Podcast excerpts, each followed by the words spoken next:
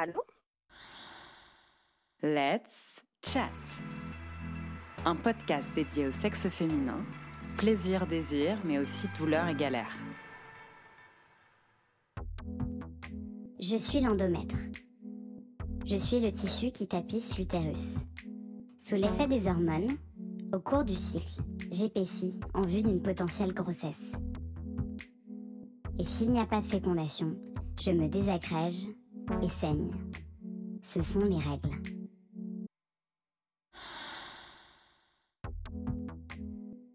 Selon l'Institut national de la santé et de la recherche médicale, l'endométriose est une maladie gynécologique fréquente qui concerne une femme sur dix en âge de procréer.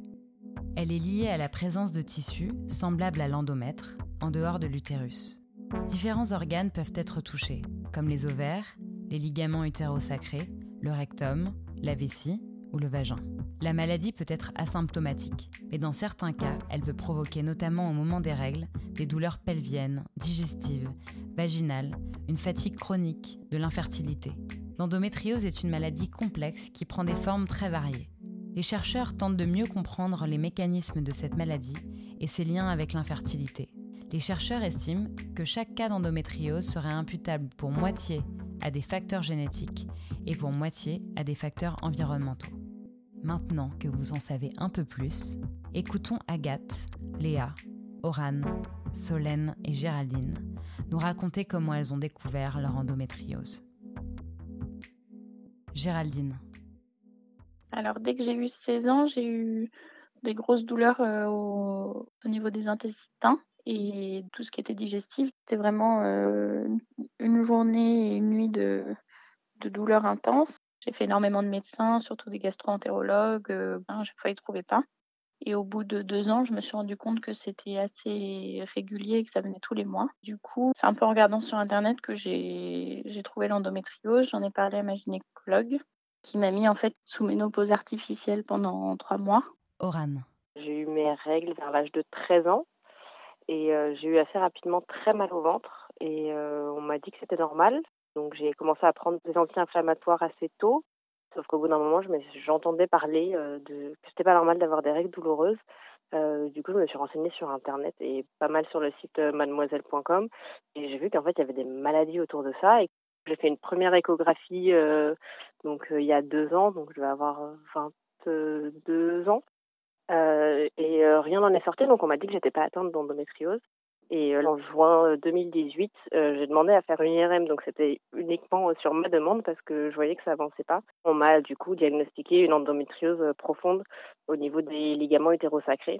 C'est ce qui, en gros, rattache l'utérus au sacrum. Solène.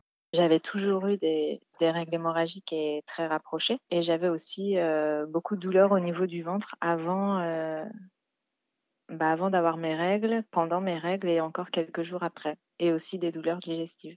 À 25 ans, j'ai eu un, malaise et c'est comme ça qu'on a découvert que j'avais une endométriose. Ils ne savaient pas si euh, j'avais une appendicite ou, euh, ou un problème gynécologique.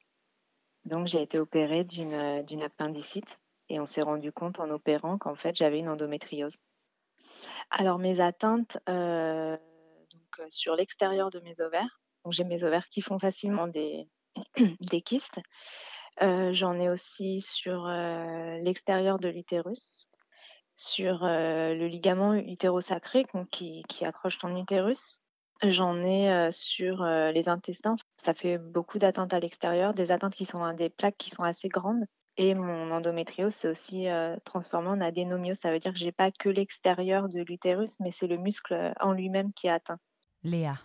Depuis même quelques mois avant d'avoir mes premières règles, euh, quand j'étais au collège, j'ai commencé à avoir des douleurs euh, très intenses au ventre et aux ovaires. Dès que j'ai eu mes règles, j'ai eu des règles douloureuses. Euh, mais en fait, c'est un peu le, schéma habituel. J'ai rapidement pris la pilule. J'avais quand même des douleurs fortes aussi au niveau digestif. Au moment en période de mes règles, je pouvais avoir des douleurs éclairs ultra violentes j'avais l'impression qu'on me perforait euh, euh, les, les, intestins. Pour moi, c'était normal. Ça, j'en avais parlé à des gynécos à l'époque qui me disaient oui, bah, c'est un peu enflammé quand vous avez vos règles, c'est normal. Mais des douleurs vraiment très très aiguës. Mais je m'étais habituée à vivre ça, puis ça, ça, passait assez rapidement. Et en fait, tout s'est accéléré vraiment au moment où on m'a mis euh, le stérilet, où j'ai eu des douleurs de plus en plus importantes et surtout dans ma vie sexuelle. J'avais des douleurs quasi à chaque fois. Et puis j'ai une amie, je dis un peu symptômes, elle me dit Ah, mais tu n'aurais pas l'endométriose? Elle l'avait même pas, je sais même pas pourquoi elle m'a sorti ce mot-là. Et en fait, j'ai regardé sur Internet un vêtement et je me suis dit Bah, ça y est, c'est ça, c'est sûr. Il faut vraiment aller, en tout cas, quand on a des suspicions, d'aller dans des centres qui sont vraiment spécialisés parce que sinon on peut vraiment passer à côté. Et du coup, moi, je suis allée dans un centre d'échographie, voir une échographe. Et elle, elle a déjà posé un premier diagnostic euh, en disant qu'effectivement j'avais une endométriose. Mais ensuite, l'examen qui était plus précis, c'était de faire euh, une IRM. Pareil, dans un centre spécialisé. Et du coup, ça a été confirmé, là, le diagnostic, avec en plus des précisions sur les zones touchées. Donc moi, j'ai une, endométriose qu'on appelle pelvienne profonde, euh, avec une atteinte euh, vagino-rectale, mais sans infiltration de la paroi digestive soi-disant. Si on n'ouvre pas, entre guillemets, on ne peut pas savoir exactement, parfaitement où est-ce qu'il y a des atteintes. Moi, je connais quelqu'un qui, s'est fait opérer, on pensait qu'elle en avait euh, juste à tel endroit, et en, l'ouvrant, on s'est rendu compte qu'elle avait euh, d'autres atteintes à d'autres endroits. En fait, l'endométriose, il y a des femmes qui peuvent avoir énormément d'atteintes, mais pas tellement de douleurs au regard de, du nombre d'atteintes, mais des, des douleurs beaucoup plus fortes, beaucoup plus intenses, et puis chaque corps est différent face à la douleur. Agathe depuis que j'ai été réglée, je crois, quand j'avais 12 ans. Depuis le tout début de mes règles, c'était genre, mais vraiment l'enfer. J'ai été mise sous pilule, je crois, à, 13 ans, parce que, bah, en fait, j'avais une semaine où je pouvais absolument pas aller à l'école. C'était horrible, j'étais pliée en deux, j'arrivais à peine à marcher. Je pouvais pas, du coup, faire de sport alors que j'en faisais énormément, etc. Et donc, du coup, on m'a mis sous pilule. Les douleurs, j'arrivais à les dépasser. Je prenais de l'antadis à forte dose. C'est à partir de mes 25 ans que j'ai commencé à avoir vraiment des problèmes de santé euh, euh, ailleurs, en fait. Euh, je comprenais pas parce que j'avais très mal aux jambes et on m'avait diagnostiqué un, un érythème noueux. C'est une maladie dermatologique assez rare. C'est une, inflammation des vaisseaux sanguins pour les genoux et les chevilles et ça fait très mal. on a les jambes qui gonflent. Ça provoque des malaises en fait. Et donc en fait j'avais ça par période et puis je me cassé euh, littéralement la gueule dans la rue. Et, du coup, ça s'est amplifié jusqu'à que je puisse plus marcher.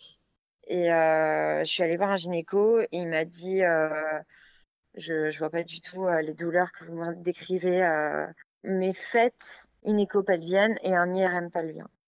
L'écho me dit non, mais alors je vois pas du tout ce qu'il y a. Et l'IRM pelvien, là, du coup, le radiologue me dit ben, vous avez des petites taches euh, d'endométriose sur euh, un ovaire.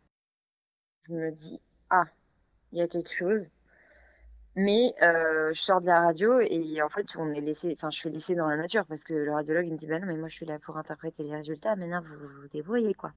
Premier rendez-vous que j'ai fait avec un chirurgien gynéco, il m'a juste dit, bah, je peux vous opérer, mais sans m'ausculter, rien. Et donc, en fait, j'ai un peu halluciné.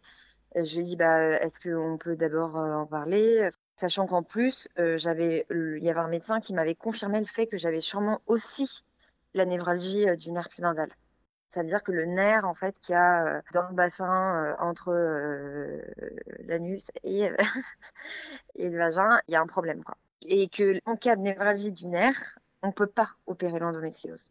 Donc, si j'avais les deux, euh, je pouvais pas être opérée. Donc c'est ce que j'ai expliqué aux médecins chirurgiens. En fait, le problème, c'est que c'est chacun sa zone et que, euh, c'est-à-dire qu'entre l'urologue, le gynéco et euh, le gynéco qui ne fait que de la chirurgie, et eh ben tous, euh, ils vont dire que bah il y a un souci et que et ils se renvoient la balle. ça a été très compliqué jusqu'au moment où j'ai trouvé un gynéco bah, qui, qui était équipé pour me faire une écho interne quoi. Et là, il m'a confirmé en fait que j'avais de l'endométriose et qu'en fait, elle était aussi sur le ligament euh, utérosacré, c'est-à-dire que euh, ce qu'on me disait qui était une névralgie du nerf dindal, en fait, c'était juste que mon endométriose, elle était sur un ligament et donc c'était pas le nerf, c'était le ligament et c'est ça qui fait extrêmement mal. J'étais assez rassurée parce que je, voyais que quelqu'un me parlait et me montrait en précision ce ce qui se passait quoi. L'endométriose, c'est pas les douleurs que pendant les règles. C'est-à-dire que j'ai toutes les extrémités de mon corps qui brûlent. Euh, et, c'est en ça que c'est, il faut vraiment comprendre que c'est une maladie inflammatoire. En fait, ça rayonne mais partout dans le corps, et c'est pour ça que souvent, bah, il y a des, des, symptômes qui sont hauts. J'ai compris en fait mon truc des jambes. C'est exactement quand j'ai mes douleurs dans le bassin que j'ai mes douleurs aux jambes, quoi. Comme on l'entend dans le premier épisode, le vaginisme met en général beaucoup de temps à être diagnostiqué. Ce triste sort n'épargne pas non plus l'endométriose. Elle est diagnostiquée souvent par hasard ou après insistance des patientes, avec un retard moyen de 5 ans. Beaucoup de médecins ne sont pas encore formés à cette maladie et certains ont la mauvaise manie de ne pas prêter assez attention aux douleurs de leurs patientes. Géraldine. Aujourd'hui, je peux plus aller voir de médecin. J'ai fait des salles d'attente et des salles d'attente assez, assez énormes pour, euh, enfin, trouver jamais rien. Léa. J'ai vécu euh, plus d'un an où quand j'allais voir ma gynéco euh, je lui parlais des douleurs très précises que j'avais. Et ma gynéco, à cette époque-là, celle que je voyais, elle n'arrêtait pas de me refaire faire des mêmes examens. Des examens pour tel MST, pour chlamydia. Et je savais, mais pertinemment que c'était pas ça. Je n'arrêtais pas de dire, ce n'est pas ça. Je vais pas avoir ailleurs. Enfin, je suis bien dans mon couple. Je sentais qu'on allait dans le mur et que c'était pas ça. J'ai réécrit à la gynécologue qui, pendant un an et demi, n'avait pas écouté en fait ma douleur. Je voulais pas du tout la mettre en difficulté, mais je voulais qu'elle qu'elle fasse attention avec les prochaines patientes. Euh, on rencontre plein de gynécos qui connaissent ou qui en entendent un peu parler, mais on leur pose quelques questions et rien du tout quoi. On n'a pas de réponse.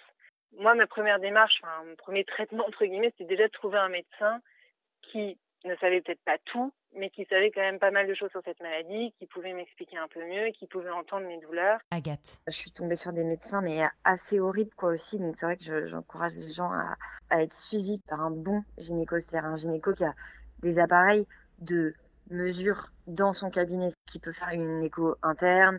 Ça sert à rien, en fait. Le gynéco qui va juste faire un frottis, regarder et faire Ah, bah, c'est bien, hein, c'est joli. Solène. Avant, euh, avant de faire un malaise, oui, j'avais déjà consulté. On m'avait répondu que c'était euh, normal et que si j'avais trop mal, c'était juste le stress et que c'était dans ma tête. L'endométriose est une maladie hormonodépendante. Les spécialistes s'accordent pour dire que le traitement de base consiste à empêcher la survenue des règles, car on rappelle que les lésions d'endométriose disséminées sur les organes vont saigner et créer de micro-hémorragies en même temps que les règles. Ce traitement réduit les douleurs et peut permettre de stabiliser les lésions, voire de diminuer légèrement leur volume. Mais il ne permet pas leur élimination totale et comporte de nombreux effets secondaires. La chirurgie est recommandée quand le traitement médical n'est plus efficace à calmer les douleurs ou lorsque les lésions sont devenues trop envahissantes. La chirurgie est le seul traitement permettant l'élimination complète des lésions associées à l'endométriose mais ce sont des opérations invasives, lourdes, nécessitant plusieurs heures d'intervention et la plupart du temps plusieurs semaines d'arrêt de travail. Solène. Le premier médecin en fait voulait m'enlever les ovaires. Donc du coup tu perds euh, tes chances d'avoir un enfant. Donc c'est pour ça que j'ai refusé l'opération. Et après j'ai été euh, dans un hôpital sur Paris qui était euh, spécialisé aussi dans ça et dans les, dans les FIV et les PMA.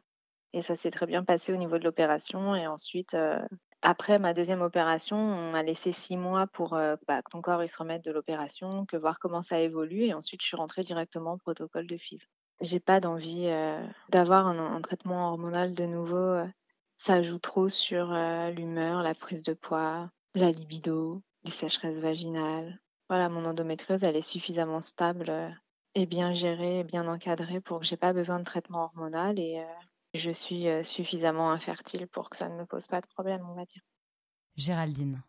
À 18 ans, j'ai pris plein de kilos d'un coup, plus du tout envie de, plus de désir sexuel. Enfin, c'est assez compliqué à, à, gérer à 18 ans. Ça agit aussi sur tout ce qui est acné et pilosité. Et donc, j'ai demandé d'arrêter depuis un an. Et du coup, j'ai un traitement moins lourd, mais là, j'ai l'impression que du coup, c'est moins efficace pour l'endométriose. Donc, c'est toujours un peu un, un, peu une balance à avoir entre le traitement pour pas qu'il soit trop trop fort parce qu'on touche quand même aux hormones. Moi je trouve ça me, ça me fait un peu peur. Et en même temps pour plus avoir ces, ces symptômes de l'endométriose. Donc c'est assez complexe. Quand on va voir les médecins une fois le, traitement fait quand on parle d'effets secondaires ils sont là bah oui mais on vous guérit le on vous guérit l'endométriose donc euh, les effets secondaires c'est pas c'est pas très grave alors que pour moi il faudrait le traiter autant Oran. Maintenant, j'ai un traitement hormonal euh, en continu pour du coup arrêter les règles pour éviter ces douleurs. Je vois quand même des, des changements principalement au niveau de l'humeur et parfois aussi au niveau de, du poids qui peut faire un yo-yo. Agathe. J'ai énormément de boutons alors que j'en ai jamais eu de ma vie. moi, j'ai toujours une peau de bébé. Au début, j'ai eu beaucoup d'anxiété quand même à cause de ma pilule. Allez, fais pas ta chochotte. Quelle femme aujourd'hui n'a pas peur d'être jugée si elle se plaint d'avoir mal? Trop peu. Et ça, malheureusement, on doit à un patriarcat ancré depuis des siècles.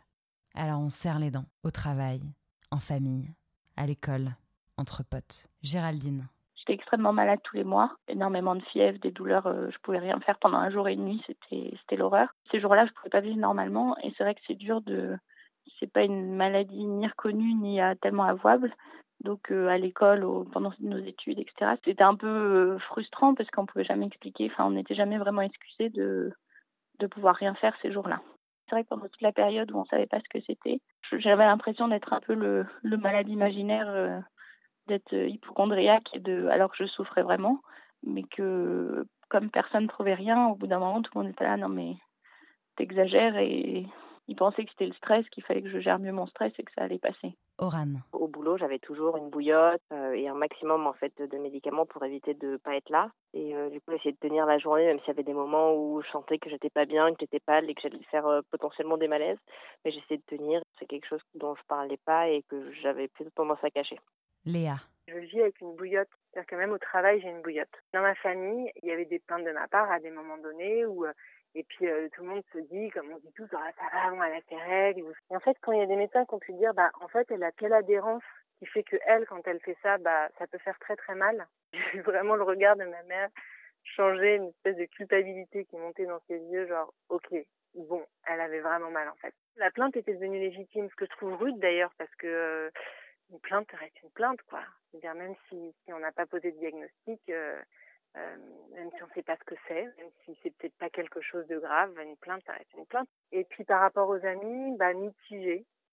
Euh, j'ai eu des amis qui ont eu des, remarques très maladroites, vraiment. Agathe. Pendant mon errance de diagnostic, là, qui a duré euh, deux ans, trois ans, bah, j'ai beaucoup entendu que c'était dans ma tête, que c'est parce que sûrement il y avait autre chose dans ma vie, un deuil à faire, alors que c'est autre chose qui était en train de se passer dans mon corps, quoi, clairement ça aussi que l'endométriose pose comme problème dans la société, c'est ok, en fait, je suis en train d'être un espèce de, de machin non efficient. Il n'y a rien de possible dans la planification.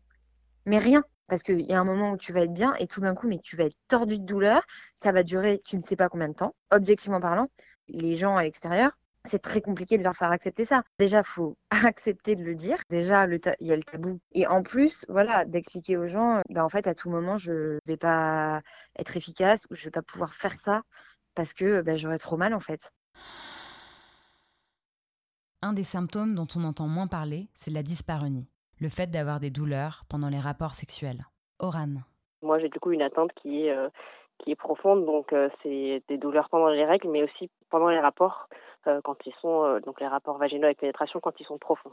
Le, problème s'est réellement posé quand du coup j'ai fait euh, ma première relation avec pénétration vaginale. En fait à ce moment-là j'avais des douleurs, je savais pas d'où ça venait, on me disait que c'était normal, que j'étais stressée, donc c'est là où je me suis pas respectée, où j'ai continué à faire ça, voilà avec avec cette douleur et à ce moment-là le partenaire essayait de faire doucement, mais on le faisait quand même et ça me faisait quand même mal et parfois ça m'arrivait d'en pleurer tellement c'était douloureux. Et là, par contre, la relation actuelle, où c'était dès le début, où je, après avoir fait un travail sur moi, je me suis dit que j'imposerais plus ça à mon corps. Donc, j'en ai discuté euh, tout de suite avec mon partenaire, qui est très euh, compréhensif et très patient, et avec qui euh, ça marche bien. Et moi, je suis contente du coup de, bah, de me respecter et, de d'essayer d'autres choses parce que la sexualité n'est pas autour du pénis, à mon avis. Géraldine. Du coup, j'ai commencé le traitement. C'était plus sur le plan justement euh, sexuel où là, bah, du coup, j'ai eu des sécheresses vaginales, donc euh, où, les rapports sont pas forcément évidents. Ça fait mal. Enfin, on, on se sent pas super bien. J'ai eu deux relations longues, donc je pense que sur la durée, ils l'ont plutôt bien compris. C'est pas toujours facile d'en parler, de le gérer. De, je pense que j'ai mis un peu de temps à à dire que ça venait de là et bien expliquer que bah, c'était pas forcément de ma faute. Solène. Ça peut créer des douleurs en fonction euh, de la période du, cycle euh, et, de la position, et aussi euh, des saignements. Moi, j'en parle librement et c'est bien accueilli, oui. c'est pas quelque chose qui est, qui est gênant dans, dans ma vie. Ça fait, ça fait partie de moi et c'est, c'est comme ça. Moi, j'en parle sans gêne et c'est accueilli de la même façon. C'est pas un tabou. Léa. Bah, moi, dans ma vie de couple, cette maladie, elle a été, je crois, surtout compliquée quand on ne savait pas ce que j'avais. On a eu un bouleversement dans notre vie sexuelle, parce que pendant plusieurs années, on a eu une vie sexuelle sans difficulté. Et puis moi, ça a vraiment été la pause du stérilet qui est venue, qui est venue exciter les inflammations. Et du coup, là, il y a eu vraiment plusieurs mois compliqués dans notre, dans notre vie sexuelle. Et donc, du coup, je me suis beaucoup culpabilisée dans ma sexualité. Quand, quand on pose pas de diagnostic, on se dit, OK, bah, c'est moi qui ai un problème. Parce qu'on y croit, on se dit, OK, je me détends pas, c'est ça, j'arrive pas à me détendre. Pourquoi j'arrive pas à me détendre? Enfin, c'est un cercle vicieux. Quand le diagnostic a été posé, il y a un peu un soulagement de dire, bon, OK, c'est pas, c'est pas nous, quoi. Il y a quelque chose qui fait que bah, que ça me faisait mal, ou que forcément je, me, je m'éloignais un peu de la sexualité parce que ça rimait avec euh, douleur et, et que c'était pas lié à lui. Donc ça c'était plutôt pas mal et puis et moi j'ai la chance d'être avec quelqu'un qui est, qui est hyper compréhensif.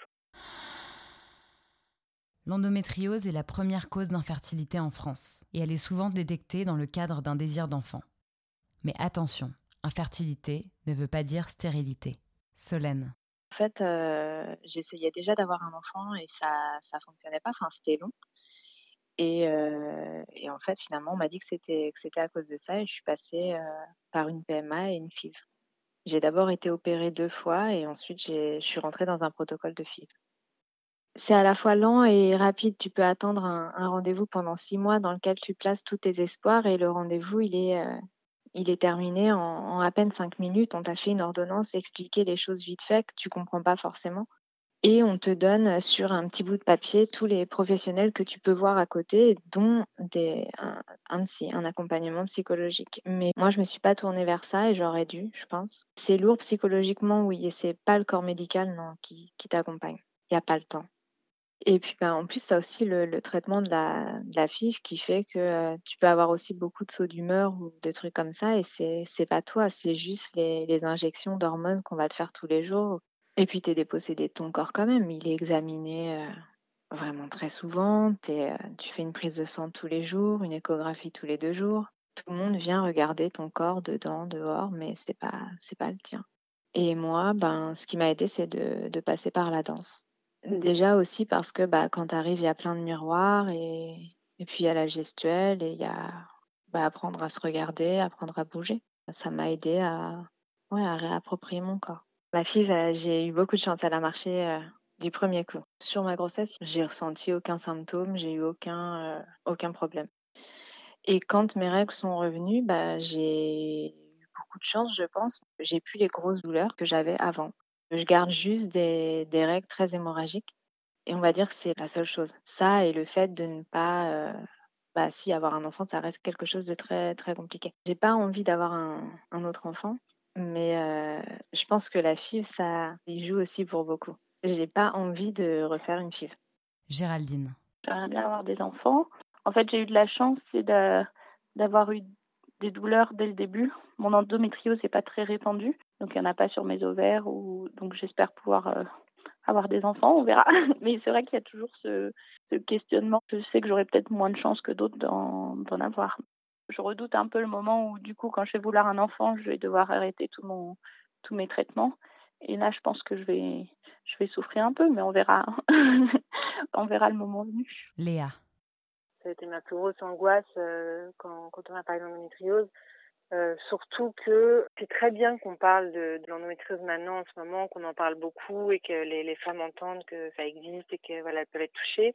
Mais je trouve qu'aussi il y a une espèce de pas de parano, mais euh, enfin c'était très anxiogène. On lit euh, une des causes principales d'infertilité et en fait dans la tête des gens on se mélange stérilité, infertilité en pensant que c'est la même chose. Enfin moi je me suis je me suis angoissée avec tout ça. Parce qu'au début, quand on rencontre un médecin, il te dit très vite, ok, bon, euh, vous allez avoir 30 ans, bon bah voilà, bah faut s'y mettre, là, faut se mettre à avoir un enfant avec endométriose. Et c'est stressant, quoi. Là, je suis enceinte, je suis en septième mois. On entend tout dans, dans, les médias aussi. On dit oui, la grossesse, c'est le médicament de l'endométriose. Et derrière, les médecins disent non, est tombée enceinte, vous n'aurez plus mal. Bon, oui, le fait est qu'on n'a plus nos règles quand on est enceinte.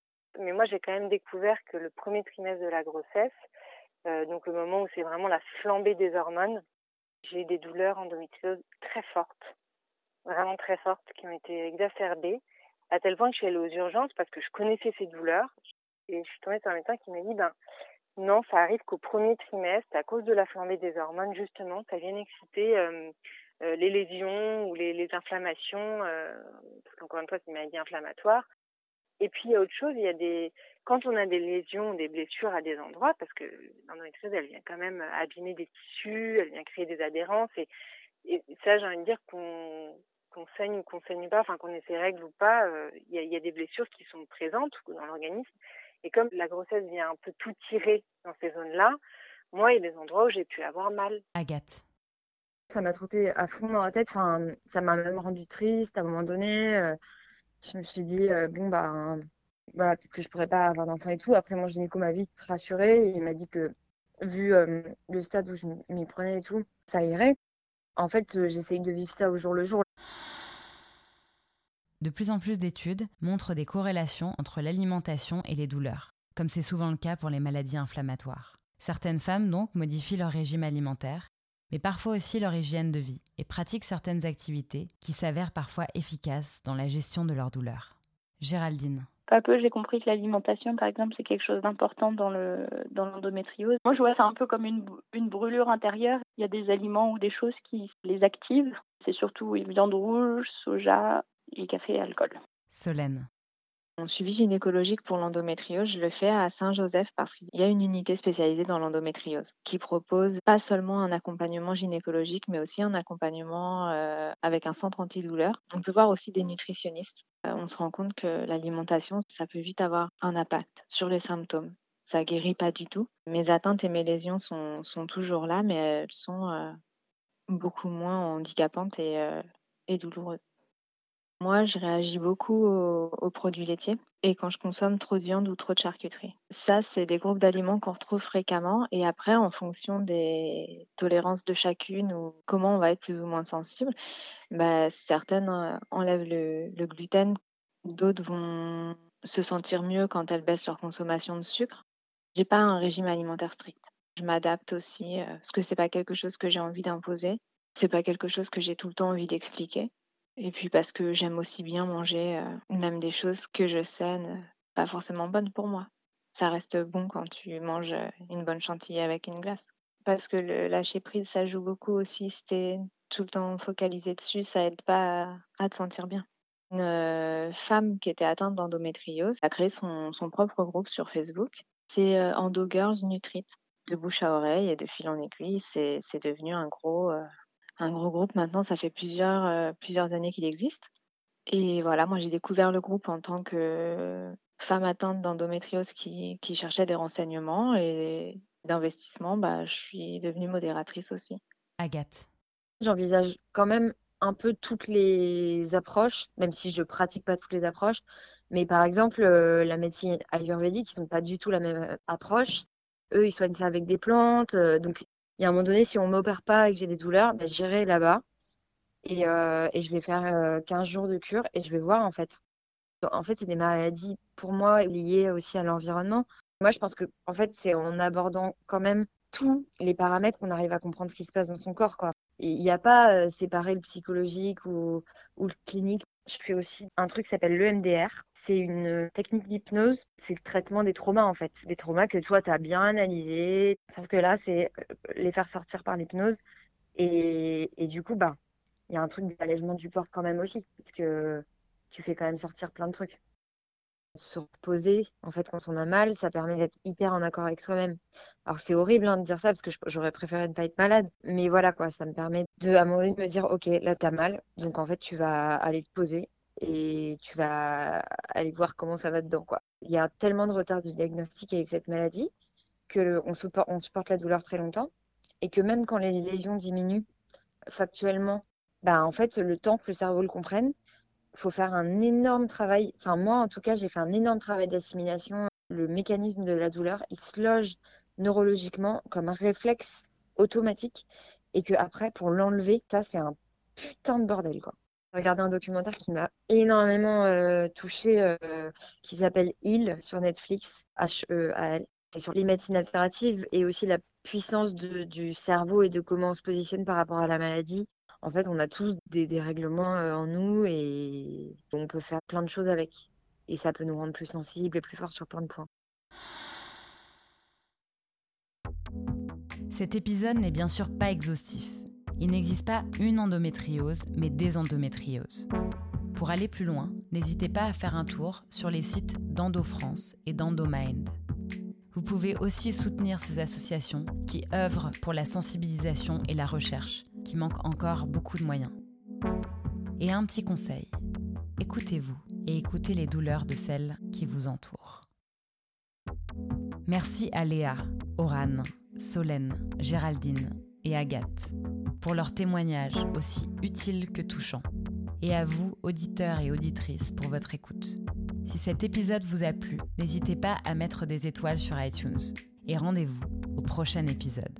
En attendant, je vous invite à continuer la discussion sur le Facebook et l'Instagram de Let's Chat.